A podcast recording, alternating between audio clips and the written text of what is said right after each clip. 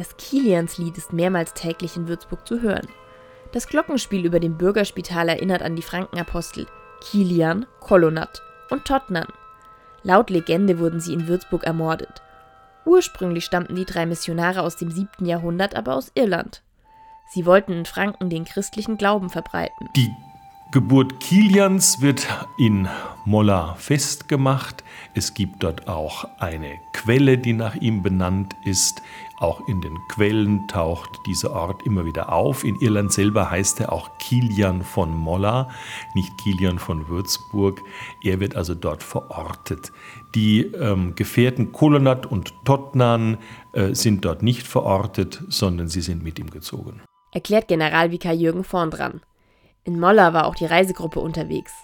Der Vorsitzende der deutsch-irischen Gesellschaft Matthias Fleckenstein war mit dabei und berichtet, was sie eine Autostunde von Dublin entfernt erlebt haben. Da haben wir Verantwortliche getroffen der Gemeinde, wir haben den dortigen Ortsbischof getroffen, Bischof Martin Hayes. Wir haben äh, am St. Killian's Heritage Center einen Spatenstich für einen äh, Erweiterungsbau äh, vollzogen. Das Killian's Heritage Center berichtet über den heiligen Kilian. In dem Dokumentationszentrum sind auch einige Sachen zu finden, die man aus Würzburg kennt. Das Heritage Center ist in der Gemeinde Molla gelegen, ist vor etwa 25 Jahren entstanden und äh, beherbergt eine Ausstellung mit etlichen Dingen, die einem Würzburger bekannt vorkommen.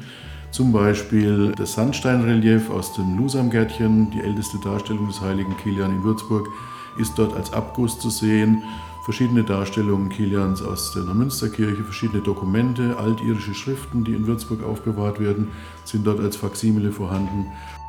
Neben einem Besuch der Geburtsstadt Kilians war die Delegation auch noch an verschiedenen anderen religiösen Orten in Irland, zum Beispiel einem päpstlichen Kolleg, in Kilianskirchen oder im Kloster des heiligen Kevin in Glendalough. Außerdem hat die Gruppe den deutschen Botschafter in Irland getroffen. Doch das Wichtigste war der Besuch von Kilians Geburtsstadt, für den Würzburger Generalvikar, also den Stellvertreter des Bischofs, sind die drei Frankenapostel heute noch wichtig. Vor allem, wenn es um die Weitergabe des Glaubens geht. In unserer Zeit mühen wir uns, unseren Glauben allen Menschen anzubieten als Quelle der Hoffnung und Sinn für das Leben und dafür brauchen wir Vorbilder. Ich glaube, Kilian, Kolland und Tottenham können uns Vorbilder sein. Sie haben ihre Heimat verlassen, sie sind zu uns gekommen und sie haben den Funken der Begeisterung überspringen lassen. Und das gilt es auch heute umzusetzen. Auch der Vorsitzende der Deutsch-Irischen Gesellschaft Matthias Fleckenstein erkennt heute noch die Bedeutung der Frankenapostel, vor allem des heiligen Kilians. Man sieht also wirklich, Kilian ist präsent, auch in Irland. Und äh, ein Freund von mir aus Irland hat bei einem Besuch in Würzburg mal gesagt, Kilian is everywhere. Also in Würzburg ist ja die Erinnerung, auch wenn es vielleicht nicht die Erinnerung konkret in religiösem Sinne ist, aber Kilian ist ja auch in Würzburg omnipräsent. Man sieht ihn als Bäckerei, man sieht ihn bei Kiliani. Und auch die Leute, die nichts mit Religion am Hut haben, die wissen, hier ist irgendwas mit Kilian. Die Frage, ob Kilian wirklich gelebt hat und inwieweit die Legenden über ihn wahr sind, sind für Matthias Fleckenstein zweitrangig. Für mich ist es dann auch immer so, wenn man darüber diskutiert, hat es den heiligen Kilian überhaupt gegeben? Da gibt es ja Zweifel oder manche Leute zweifeln dran.